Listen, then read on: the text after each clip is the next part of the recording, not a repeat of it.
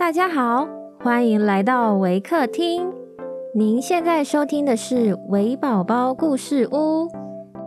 本节目为台湾维客公益行动协会远距陪伴服务项目，透过讲故事的方式，陪伴我们在全球十一个国家、四十八个服务据点的孩子，让疫情所带来的距离不再是距离。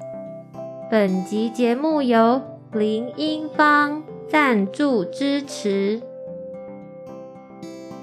亲爱的听众，我是 Miss Angela。今天要讲的故事是《火的由来》。本故事将以英语进行。Hi everyone, I'm Miss Angela from Waker. Today I'm going to share a story about the origin of fire. Long, long ago. Animals and trees talked with each other, but there was no fire at that time. Fox was most clever, and he tried to think of a way to create fire for the world. One day, he decided to visit the geese, whose cry he wished to learn how to imitate. They promised to teach him if he would fly with them so they contrived a way to attach wings to Fox, but cautioned him never to open his eyes while flying. Whenever the geese aroused rousing flight, Fox was flew along with them to practice their cry. On one such adventure, darkness descended suddenly as they flew over the village of the fireflies.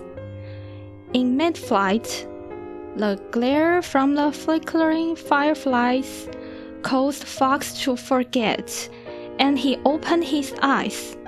Instantly, his wings collapsed. His fall was uncontrollable. He landed within the walled area of the firefly village, where a fire constantly burned in the center. He landed within the walled area of the Firefly Village, where a fire constantly burned in the center. Two kind fireflies came to see Fallen Fox, who gave each one a necklace of juniper berries. Fox hoped to persuade the two fireflies to tell him where he could find a way over the wall to the outside. They led him to a cedar tree, which they explained would bend down upon command and catapult him over the wall, if he so desired. That evening, Fox found a spring where fireflies obtained their water.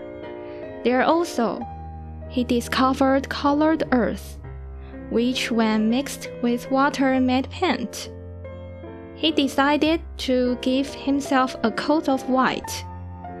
Upon returning to the village, Fox suggested to the fireflies, Let's have a festival where we can dance, and I will produce the music.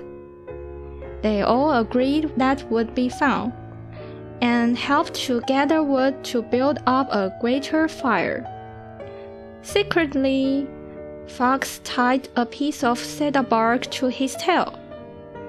Then he made a drum, probably the first one ever constructed, and beat it vigorously with a stick for the dancing fireflies. Gradually, he moved closer and closer to the fire. Fox pretended to tire from beating the drum he gave it to some fireflies who wanted to help make the music. Fox quickly thrust his tail into the fire, lighting the bark, and exclaimed, It is too warm here for me. I must find a cooler place. Straight to the cedar tree, Fox ran, calling, Bend down to me, my cedar tree, bend down. Down bent the cedar tree for Fox to catch hold, then up it carried him far over the wall. On and on he ran, with the fireflies in pursuit. As Fox ran along, brush and wood on either side of his path were ignited from the sparks dropping from the burning bark tied to his tail. Fox finally tired and gave the burning bark to Hawk, who carried it to Brown Crane. He flew far southward, scattering fire sparks everywhere. This is how fire first spread over the earth. Fireflies continued chasing Fox all the way to his burrow and declared, For after, after, Willy Fox, your punishment for stealing our fire will be that you can never make use of it for yourself.